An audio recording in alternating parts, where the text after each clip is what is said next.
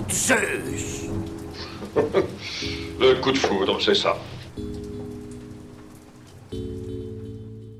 De 13h à 14h, Georges Verna et son équipe accueillent des passionnés pour vous faire entrer dans leur univers. Coup de foudre, c'est tout de suite sur Prune.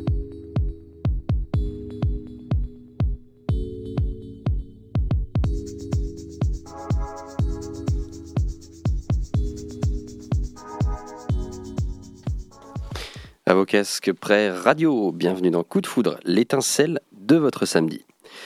Voici que la période de Noël disparaît, et avec elle une année de nos vies. Après avoir rêvé de flocons, sans en voir un seul, après avoir constaté que les foules sont toujours hystériques aux portes des magasins, nous avons traversé un mois inquiétant, mystérieux, embrumé, janvier. Il arrive toujours avec une lourde responsabilité sur les épaules car c'est le début. Difficile de commencer une histoire. Il y a par exemple celles et ceux qui, pris d'un élan formidable, pensent tout changer. Ici et maintenant, mon destin est clair comme un torrent. Fini les écarts, fini les paresses et les mesquineries. Janvier, mois de la purification. Il y a aussi celles et ceux qui émergent de l'année précédente avec une sorte de gueule de bois. Douze mois viennent de passer, clos dans le bruit, les gueuletons et les feux d'artifice, et voilà qu'il faut entamer autre chose, chercher l'inspiration, le souffle, alors même que l'année précédente n'a pas fini de chuchoter en nous. Comment être à la hauteur de janvier, de ce début qui claironne? Bien sûr, je n'échappe pas à la règle. Après un mois de décembre à râler contre le marketing des cadeaux, un mois de janvier à râler contre le marketing des galettes, j'ai cherché autour de moi un peu de paix. Cette paix qui murmure quand on effleure des doigts une fougère. Cette paix des vagues sur le rivage un matin à 5 heures en Bretagne. Une paix sincère, pleine et forte. Elle nous échappe, cette paix, dans le bruit et l'agitation des villes. La terre sous mes pieds étouffe sous son baillon gris. Les arbres nus et cubiques tronçonnés par les machines font la gueule. Et sans cesse, le bruit des choses, le clignotement des feux, le marteau-piqueur qui creuse, la peur de l'argent qui va manquer. Pourtant, malgré tout cela, une chose me protège. Il existe, dans toute ville, des passionnés. Je les cherche et parfois, avec un peu de chance, je les trouve. Alors nous parlons, et le monde est plus beau. J'en profite pour vous présenter le reste de l'équipe. Aurélie qui nous propose chaque mois une chronique sur des lieux de Nantes. Tu vas nous parler de cocktails, Aurélie. Oui, bonjour à tous. Effectivement, aujourd'hui, je vais vous parler de, cette expérience sensorielle qui me transporte, les cocktails et leur fameux mélange. Super. Ensuite, euh, Camille et sa chronique Missive. C'est une fiction épistolaire, c'est ça? Tout à fait. Salut Georges et salut, salut à tous. Camille. Et quant à la réalisation, c'est Guillaume, au doigt de fée, qui s'en occupe aujourd'hui. Salut Guillaume. Salut Georges. Merci d'être là. Et aujourd'hui, dans Coup de Foudre, nous recevons Violette Boyer, peintre. Bienvenue Violette. Merci, bonjour. Bonjour. Pour te présenter en quelques mots, tu nais et grandis à Paris avant d'en partir vers l'âge de 6 ans, direction la Bretagne. Après le lycée, tu choisis de retourner à la capitale pour travailler dans l'hôtellerie et le tourisme. Mais t'es pas convaincu par cette voie et tu décides finalement de passer un diplôme art plastique à la Sorbonne. Depuis, tu es venu à Nantes et tu t'adonnes à ta passion, la peinture. Tu valides? Exactement. Super. Mais avant d'entamer les aquarelles radiophoniques, je te propose un croquis supersonique, le quiz éclair. Les règles sont simples, je te pose 12 questions où tu dois choisir entre deux réponses le plus vite possible. Si aucune réponse ne te plaît, tu es libre d'en choisir une autre tant que tu vas vite. T'es prête? Prête. Vitesse ou lenteur? Vitesse. Sucré ou salé? Sucré. Paris ou Concarneau? Les deux. Ok. Vote ou abstention? Vote. Ville ou campagne? Les deux. Ok. Rouget ou dorade? Dorade. Ok. Thé ou café? Café. Penser ou vivre? Vivre. Chat ou chien? Chat. Je, je, comprends. Cette réponse qui vient du cœur, je la comprends tellement. Euh, Callot ou Turner? Turner. Organisé ou bordélique? Un subtil mélange des deux. Passé ou futur? Futur. Ok. Et on va tout de suite passer à l'interview dont euh, historiquement la tradition à coup de foudre est de le faire euh, avec la bouche, le jingle d'interview, puisqu'on n'en a pas en fait. Donc euh, c'est cheap mais c'est chouette. Attention, 1, 2, 3.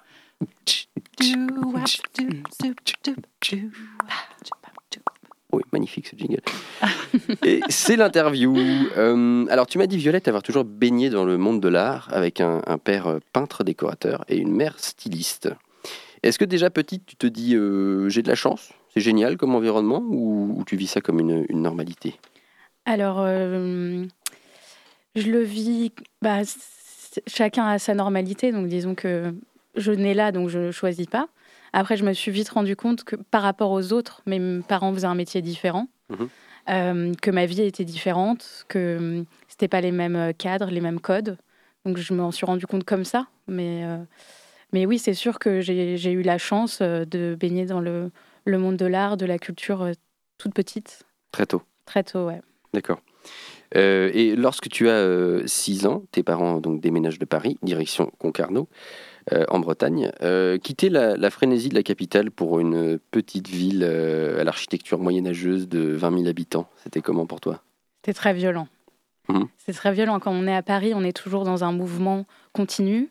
J'ai pas eu les mêmes codes parce que justement, avec des parents un peu décalés, euh, on m'a jamais choisi mes tenues vestimentaires. Donc je pouvais m'habiller euh, avec des lunettes à paillettes pour aller à l'école. C'était, ça n'a jamais été gênant. Plus j'exprimais ma créativité, mieux c'était pour eux. Et plus j'exprimais ma, ma singularité, mieux c'était.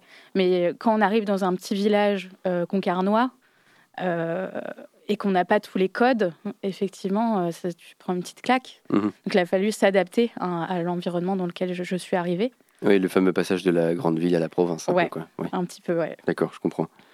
Euh, et dans ces âges-là, est-ce que déjà tu pratiques souvent le, le dessin ou pas? Est-ce que tu as des thèmes qui apparaissent, des, des- des choses où tu dessines peut-être ce qui passe, ce que tu vois euh?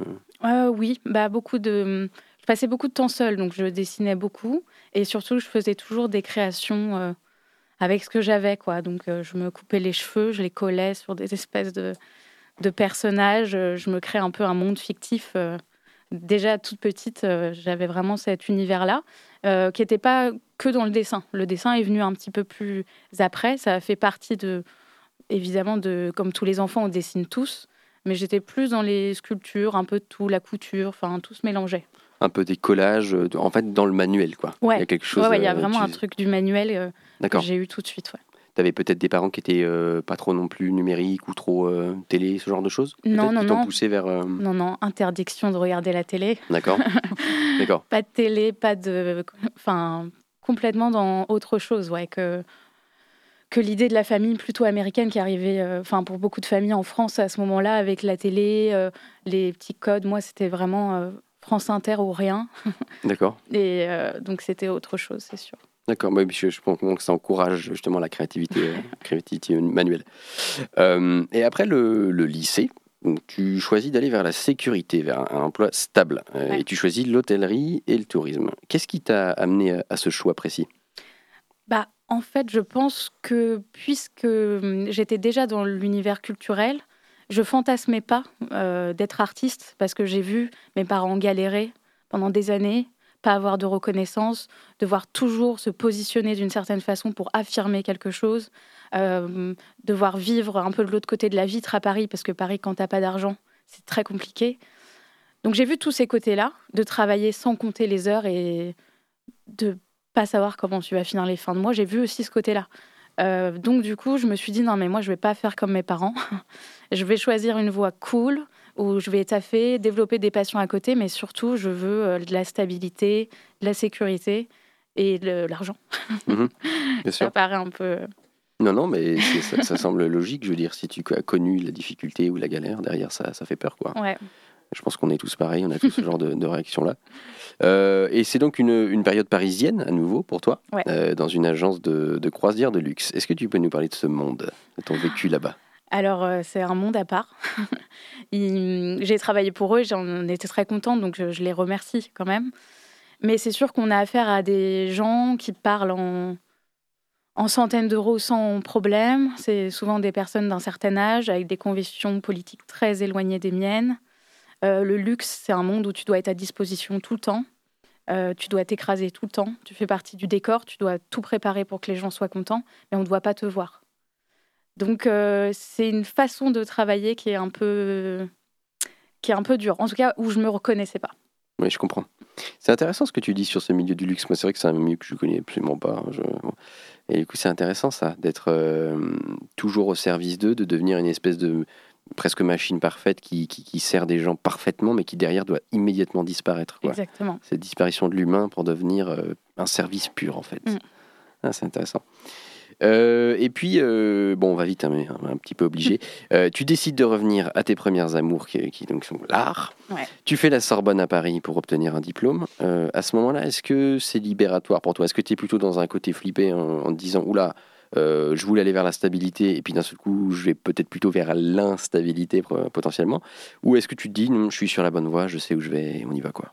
Bah, j'ai eu le temps d'y réfléchir et je me suis vraiment rendu compte que je m'ennuyais terriblement et qu'une vie ennuyeuse, c'est pas une vie. et que finalement, bah, il m'a fallu ce temps-là pour le comprendre et que quand j'ai pris ma décision, euh, j'étais prête à assumer, euh, bah, de faire comme mes parents, prête à assumer ma place à moi et de m'être détachée aussi de, de ce que eux ils étaient, puisque mon père est peintre et que j'ai toujours eu peur d'être, euh, de faire un mauvais euh, lui. Et, et du coup, non, je pense que quand j'ai pris ma décision, là, j'étais prête et prête à affronter l'instabilité. D'accord, dans ta tête c'était clair, c'était ça y est, Ouais. c'était- c'était le bon moment quoi. Ouais. D'accord, très bien. Eh ben écoute, on va, on va se faire une, une petite pause euh, dans l'interview. Tu nous as choisi euh, un- une, une chanson de Charles Trenet, Violette. Oui. Qui s'appelle La mer. C'est une, c'est affectif pour toi cette chanson? Très, parce que j'ai toujours euh, grandi dans la variété française. C'est euh, une musique que j'affectionne particulièrement. J'ai découvert, quand je grandis à Concarneau, une passion aussi pour, pour la mer, pour ce silence, pour ses habitants. Ça, ça me suit encore aujourd'hui. Et, euh, et cette chanson représente euh, la douceur euh, de, de l'art et de la mer pour moi. Mhm. Mais on va, on va avoir l'occasion en plus de bien reparler de l'influence de, de la mer sur ton travail. C'est donc Charles Trenet, La mer, tout de suite, sur Prune.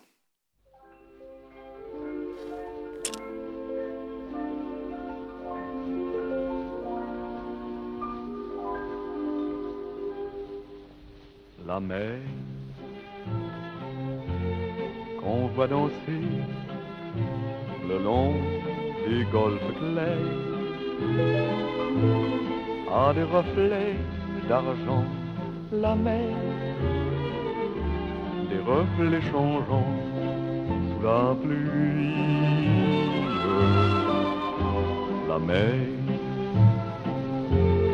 au ciel d'été confond ces blancs moutons avec les anges si purs, la mer, bergère d'azur infinie. Voyez, près des étangs, ces grands roseaux mouillés. Voyez, ces oiseaux blancs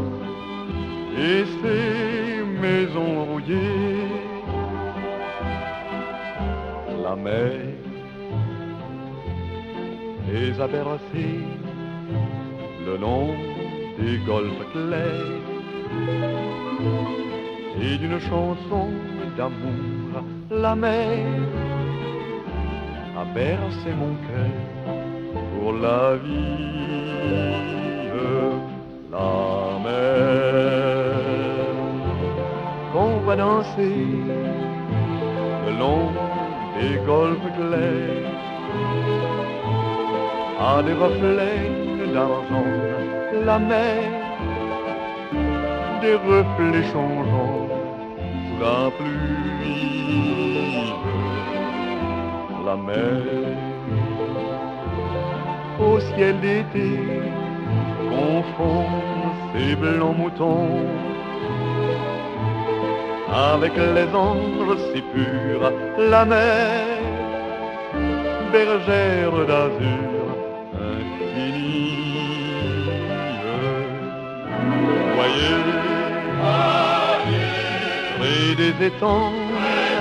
ces grands roseaux mouillés. Voyez, ces oiseaux blancs et ces maisons rouillées.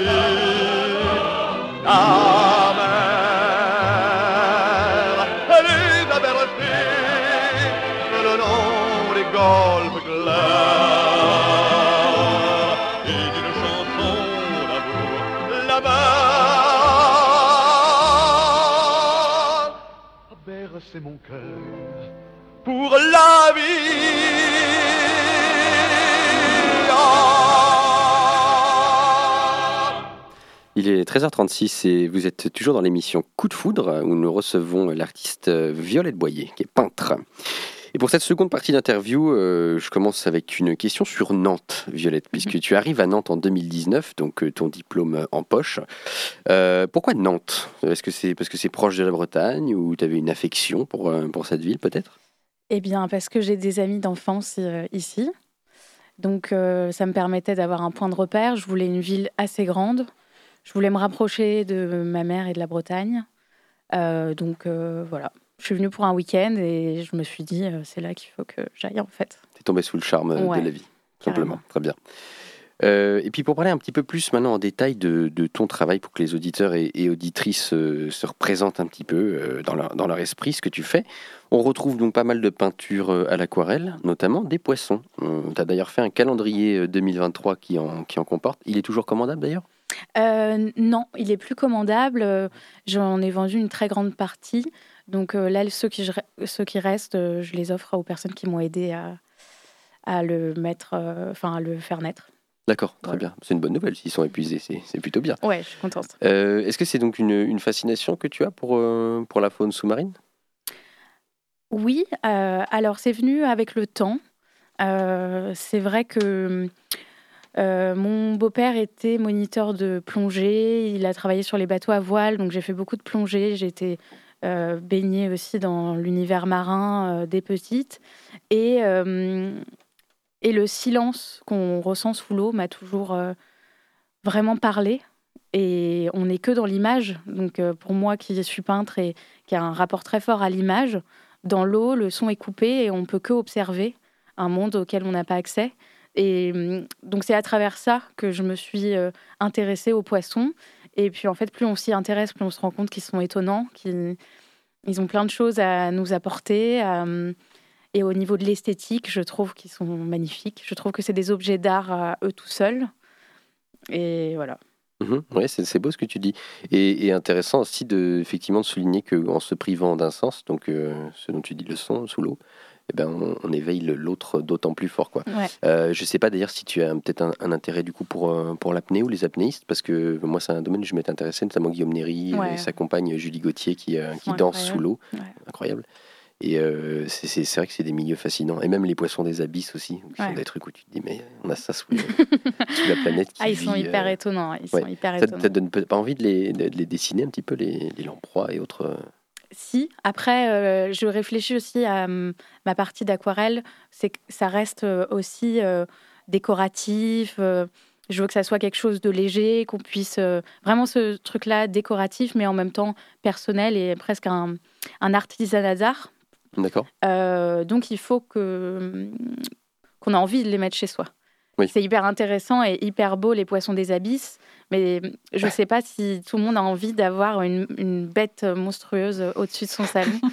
donc euh, je réfléchis aussi un petit peu comme ça, mais par contre j'aime bien en parler à travers des petites anecdotes et, Mhm. et je les mettrai peut-être plus en avant dans, dans ce biais, par ce biais-là. Oui, c'est vrai qu'ils sont un petit peu inquiétants. Ils sont un peu T'as pas envie de les rencontrer dans une ruelle à 3h du matin. quoi, Euh, et d'ailleurs, cet amour de, la mer et, de la vie qu'elle renferme, est-ce que ça occasionne chez toi une, une démarche écologique du coup? Parce que j'ai vu que tu faisais des, par exemple des posts sur les réseaux, notamment Instagram, avec euh, des petites questions sur les poissons. Euh, J'ai vu les pieuvres rêvent-elles, par exemple, que j'ai trouvé jolies? Bah, oui, parce que hum, bah, on sait que c'est un habitat qui est vraiment en danger. Et j'essaye aussi de mettre en valeur les poissons de nos côtes, euh, les poissons qu'on mange, dont on s'intéresse pas tellement. On se dit le maquereau, oui, la, la dorade, la sardine, c'est pas très intéressant, mais ils sont, ils sont magnifiques, ils sont juste à côté. Euh, ils seront peut-être plus là. Donc, euh, j'ai envie de les mettre en valeur et qu'on se Mhm. rende compte de leur valeur et que quand on pêche, quand on prend quelque chose, euh, on, on emprunte et il faut, il faut savoir le rendre à un moment donné. Donc c'est c'est plus, euh, c'est pas un message clair écolo, Mhm.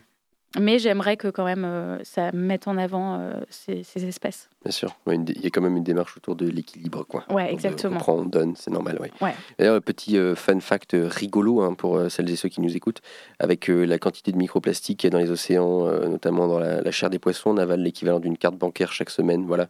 Bon, si on peut faire attention au plastique et pas le balancer euh, dans, dans la mer, c'est pas plus mal. Euh, je trouve aussi qu'il y a quelque chose de très précis et de, de méticuleux dans ta peinture. Euh, j'ai vu aussi, j'ai cru voir ça, les- tu apprécies les, les peintres pointillistes, si je dis pas de bêtises, ou j'ai vu un tableau en Oui, tout cas. oui, oui, j'ai vu, un- parce que c'est une vue de Concarneau. Ok. Ah oui, donc Et, ça résonne euh, pour toi. Voilà, donc ça résonnait pour moi. Et c'est vrai que euh, il y a eu beaucoup de peintres euh, impressionnistes et post-impressionnistes qui sont venus en Bretagne, Mhm. qui ont su mettre en. Dont Turner, hein, si je dis pas de bêtises. Euh, oui, bah, il a Mhm. été aussi plutôt euh, dans la Loire aussi. Il a, Ah, en d'accord. Bretagne, mais surtout, euh, il a fait toute une traversée euh, de la Loire. D'accord. Et la question c'était, est-ce que du coup tu te considères comme une peintre réaliste? Oui. Bah, oui, oui, euh, parce que je travaille que sur des sujets figuratifs, que ce soit euh, dans ma peinture à côté ou euh, dans euh, Violet and Mhm. Euh, effectivement, j'aime bien le côté technique. euh, j'aime bien être une bonne technicienne. Enfin, c'est j'aime vraiment ce côté-là euh, d'exercer un pouvoir manuel. D'accord. oui, je comprends, je comprends. C'est ben, c'est ce dont tu parlais, de l'artisanat de l'art. Une Exactement. forme d'artisanat Ouais. avant tout. Hum, je comprends. Euh, J'ai vu moi aussi il y a peu de temps une vidéo sur la, la- la vie de Picasso. D'ailleurs, pour celles et ceux qui sont intéressés, ça s'appelle euh, Picasso égale grosse merde. Mm, c'est une vidéo ouais. très intéressante euh, qui apparemment traitait extrêmement mal les gens autour de lui, notamment ses compagnes. Euh, Est-ce que tu penses que les artistes ont un devoir d'exemplarité ou ce qui compte c'est l'œuvre? Je pense que les artistes sont avant tout des êtres humains Mhm. et qu'on ne peut pas se cacher derrière un nom, un pseudo, une œuvre. Et que hum, il faut, faut pouvoir se regarder dans la glace, faut pouvoir respecter les gens qui sont autour de nous. Et ça va. C'est plus une valeur humaine et qu'elle elle s'applique dans tous les domaines, dont l'art. Et voilà, c'est. Soit on, choisit d'être une grosse merde, soit pas. voilà, mais après, je pense que le tableau n'a pas forcément à voir avec ça. Je peux apprécier des œuvres de personnes qui n'étaient pas des personnes bien. Mhm. Hum, Ça, ça n'empêche que leur travail est, est remarquable, mais leur personnalité et ce qu'ils étaient en tant qu'hommes, euh, ça, j'ai pas envie de le respecter. Oui, oui, bien sûr. Bah oui, c'est- logique. Et pour le futur, tu dis avoir un autre projet artistique qui est euh, lié au rapport à l'autre et aussi à l'acceptation de la maladie. C'est un projet que tu prévois pour automne euh, 2023. Est-ce que tu peux nous en parler un petit peu? Oui, bah en fait, c'est vrai que j'ai mis un peu de temps à, hum, à essayer de construire mon projet euh, plus personnel, justement sortir de l'artisanat d'art et là m'exprimer moi en tant qu'artiste. Euh, c'est la première fois que je vais le faire, donc euh, justement, je peux être un peu méticuleuse, donc c'est un truc que je travaille depuis longtemps. Je viens d'une famille où mon frère et ma soeur sont, sont malades, ils ont un handicap mental. Donc j'ai dû, ça a été compliqué pour moi de trouver ma place. C'est tout a été singulier dans Mhm. mon rapport à, à la famille, aux autres. Il y a des codes que ils ont pas, que j'ai pas, euh, et j'avais vraiment envie d'utiliser cette chose-là qui peut paraître euh, négative comme quelque chose, comme une vraie expression euh, de qu'est-ce qui se passe en fait à ce moment-là, comment trouver sa place, qu'est-ce qui qu'est-ce qu'il en ressort de, de ce qu'on a vécu? Et euh, que ça, ça sorte aussi de moi dans des sujets où tout le monde peut se projeter. Oui, je comprends. Donc, euh, je parle de l'acceptation du deuil de l'autre, donc faire le deuil de quel- comment aurait pu être la personne et comment elle, elle sera. Oui. Ce sera son chemin et on est obligé de l'accepter. Bien sûr, oui. Euh, sur euh, les troubles euh, alimentaires, sur euh, plein de sujets comme ça, et euh, qui sont beaucoup plus larges que moi. Et en fait, beaucoup d'êtres humains ont, ont fait face à ce genre de sujet. Et j'aimerais essayer de le raconter euh, avec poésie. Et voilà, c'est ce projet euh, que j'espère euh, mettre en place ouais, pour automne prochain. Ouais, c'est à la fois la, la portée euh, catharsistique et à la fois la portée universelle Exactement. qui fait tellement de bien, qui permet de guérir quoi, par Ouais. l'art. Ouais, c'est c'est chouette, on a hâte de, de découvrir ça. Euh, merci beaucoup Violette d'être venue nous voir. Bah, avec plaisir. Et puis euh, on va enchaîner avec euh, un choix de musique qui est cette fois le mien. Euh, en fait, j'ai découvert une comédie musicale euh, il y a pas longtemps. Euh, ils ont fait un remake de la comédie musicale, enfin du film Mathilda, pardon, voilà, qui est un roman Ah que j'adorais dans ma jeunesse. Euh, dans ma jeunesse. et euh, voilà, et j'ai adoré les chansons. Donc là, c'est le parolier, c'est Tim Minchin apparemment. Le, celui qui a fait les, musiques, c'est Chris Nightingale. Et la musique s'appelle School Song. Pour l'anecdote, c'est le moment où Mathilda arrive à l'école. Elle ne sait pas encore ce qui l'attend. Il y a la terrifiante directrice, Mademoiselle Le Gourdin, ancienne championne de lancer de marteau, qui lance les enfants. Enfin, c'est terrible. Et les autres enfants essaient de lui dire, euh, fais gaffe, en fait, l'école, c'est pas ce que tu crois. Oi, new kids! So you think you're able to survive this mess by being a prince or a princess? You will soon see there's no escaping tragedy. And even if you put in heaps of effort, you're just wasting energy. Cause your life as you know it is ancient history. Ah!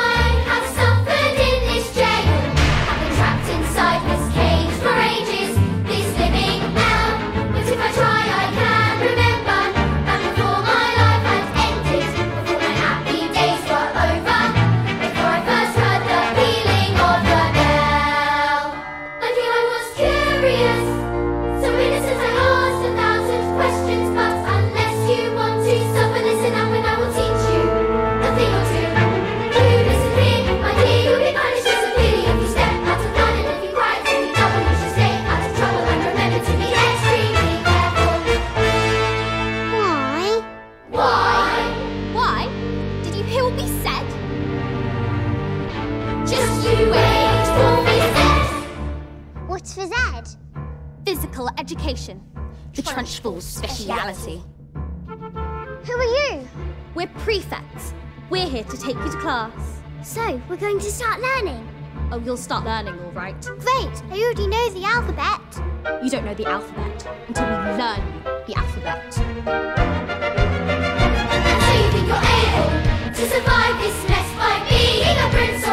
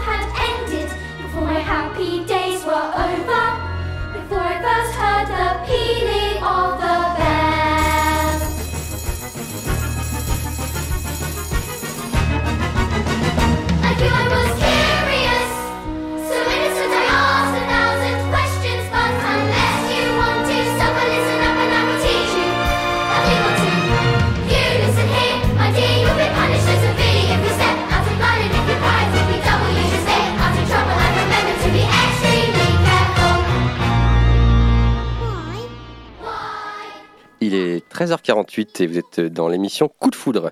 Tout de suite, c'est l'heure de la première chronique, celle de Camille.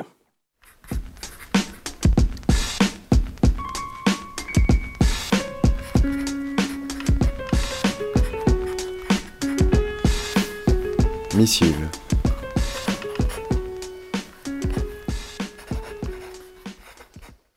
Chère Louise, tu ne me connais pas, mais moi je te connais. Enfin, j'ai l'impression. Je t'observe tous les jours.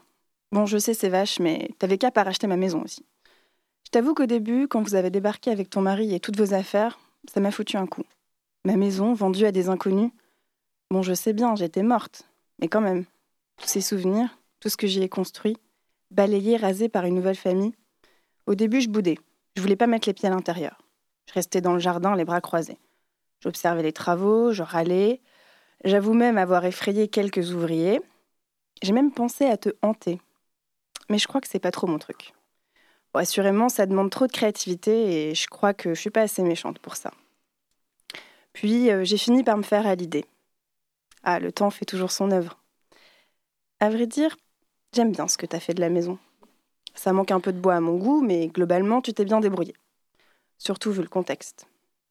J'ai l'impression que tu me vois pas, mais au fond, tu sens ma présence. Tu préfères peut-être pas trop creuser cette intuition, mais tu sens quelque chose.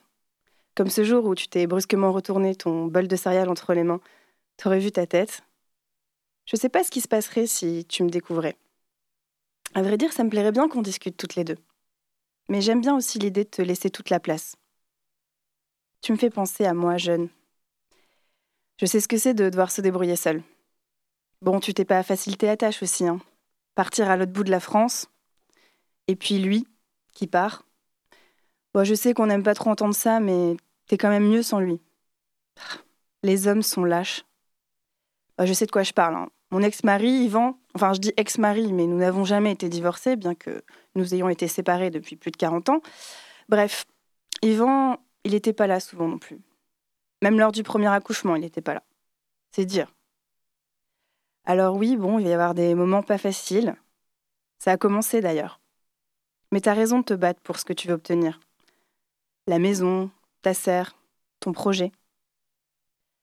Lorsque j'étais encore en vie, j'entendais souvent dire que si un fantôme restait dans une maison, c'est que le défunt avait quelque chose à régler avec le monde des vivants. Qu'il veut pas partir pour une raison. Mais pas du tout. C'est des foutaises qu'on raconte aux enfants. Moi, si je reste là, c'est parce que c'est chez moi. J'ai toujours aimé cette maison. C'est une des rares choses que j'ai réussi dans ma vie. Ma maison. Je me suis battue pour la garder. Alors euh, aujourd'hui, c'est toi qui te bats pour que cette maison reste la tienne et devienne une partie de toi. Comme je te comprends. Tu sais, Louise, au début, je t'en voulais d'avoir détruit la cloison de ma chambre. C'est là que je gardais bien au chaud et secrètement la mémoire de Michel. Cette minuscule boîte lors des travaux, tu l'as pas vue évidemment. Ni l'agent immobilier, ni les ouvriers, ni même les enfants, personne l'a jamais découverte. Finalement, c'était tellement une bonne cachette que la mémoire de Michel a disparu avec la mienne. Ah, tant mieux. Ironiquement, nous sommes enfin réunis par cet ultime silence. Que la maison a changé. Mais certaines choses ne bougent pas. Comme cette poutre. Si tu savais le nombre de fois où je me suis cogné la tête, moi aussi. Je peux pas m'empêcher de rire à chaque fois que je te vois pester contre elle. Oui, définitivement, on se ressemble. Même notre rancœur. Je t'entends quand tu parles avec ta famille au téléphone. Pas facile de pardonner à ceux qu'on aime, hein. Je vais pas te faire la morale, on se connaît à peine. Je sais surtout qu'il y a très peu de chances que tu lises cette lettre. Mais si par miracle tu m'entends, n'attends pas comme moi qu'il soit trop tard. Tu sais, j'ai été surprise par ma mort. Oh, je savais que j'allais mourir un jour, euh, évidemment. Mais je pensais pas que ça allait arriver comme ça, à ce moment-là. Tu me diras, c'était rapide. Mais il y a deux, trois choses que j'aurais aimé dire. Bon, je vais pas te salir le couplet de j'aurais aimé faire ci, j'aurais aimé faire ça. Non, vraiment, j'ai bien vécu. Mais si ma sagesse de vieille radoteuse peut t'apporter quelque chose, souviens-toi que rien ne remplace la douceur de l'étreinte de ceux qu'on aime. Je t'embrasse, Louise, et dors sur tes deux oreilles. Je veille sur toi. Ta Janine.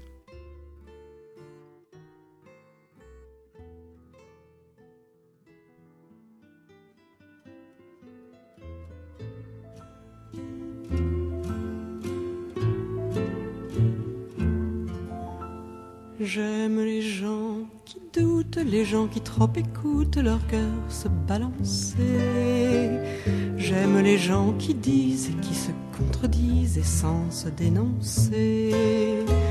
J'aime les gens qui tremblent, que parfois ils nous semblent capables de juger.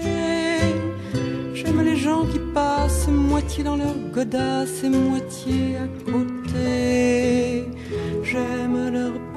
Petites chansons,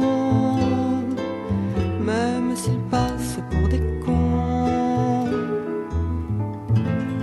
J'aime ceux qui paniquent, ceux qui sont pas logiques, enfin, pas comme il faut. Ceux qui, avec leur chaîne, pour pas que ça nous gêne, font un bruit de grelot. Ceux qui n'auront pas honte de n'être au bout du compte que des ratés du cœur. Dire délivrez-nous du pire et gardez le meilleur. J'aime leurs petites chansons, même s'ils passent pour des cons. J'aime les gens qui n'osent s'approprier les choses, encore moins les gens. Ceux qui veulent bien être qu'une simple fenêtre pour les yeux des enfants. Ceux qui sans oriflamme et daltoniens de l'âme ignorent les couleurs. Ceux qui sont assez poires pour que jamais l'histoire leur rende les honneurs. J'aime leurs petites chansons, même s'ils passent pour des cons. J'aime les gens qui doutent mais voudraient qu'on leur foute la paix de temps en temps et qu'on ne les malmène jamais quand ils promènent leurs automnes au printemps. Qu'on leur dise que l'âme fait de plus belle. Il est 13h56, euh, vous êtes dans l'émission Coup de foudre et c'est l'heure de la seconde chronique, celle d'Aurélie. Le petit jingle arrive. S'informer, réfléchir ou se divertir en un éclair, chroniqueuse, chroniqueur, fais ton office. Pas d'objection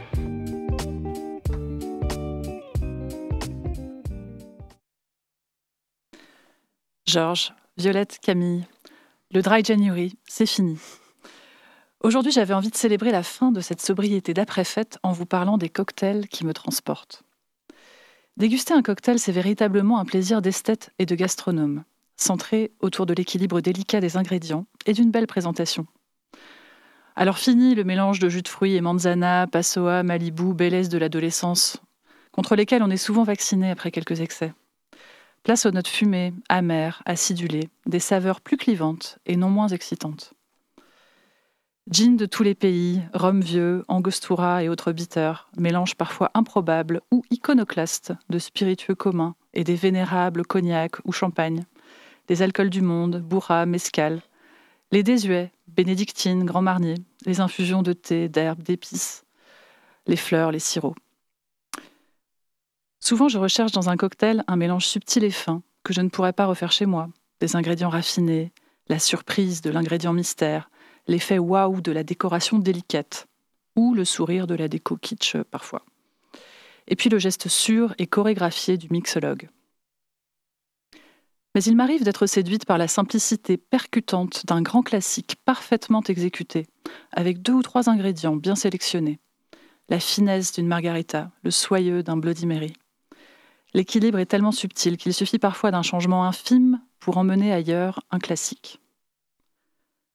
Le cocktail, vous l'avez compris, pour moi ce n'est pas juste ce qu'il y a dans le verre. Ce sont aussi les ambiances, aux lumières tamisées, les conversations feutrées, la musique lounge, les verres qui teintent, les glaçons qui s'entrechoquent, le ballet qui se joue derrière le bar. Alors je n'ai pas de cocktail préféré, mais des madeleines de Proust de moments délicieux à me remémorer, parce que c'est une expérience sensorielle complète, goût, toucher, odorat, vue, oui. En convoquant les ingrédients, les sensations, on revoit le lieu, le paysage, on sent la brise chaude qui nous caressait la joue, le sable entre les orteils. On retrouve les plages, les paysages de montagne, les rooftops, la bonne compagnie avec qui on a partagé ce moment. Combien de fois ai-je tenté de reproduire à la perfection un cocktail pour accompagner un souvenir qu'il me prenait de me repasser en boucle comme un vieux disque? C'est par exemple mon premier tiponche en Martinique, offert au comptoir en attendant ma pizza pour me remettre de mon voyage harassant.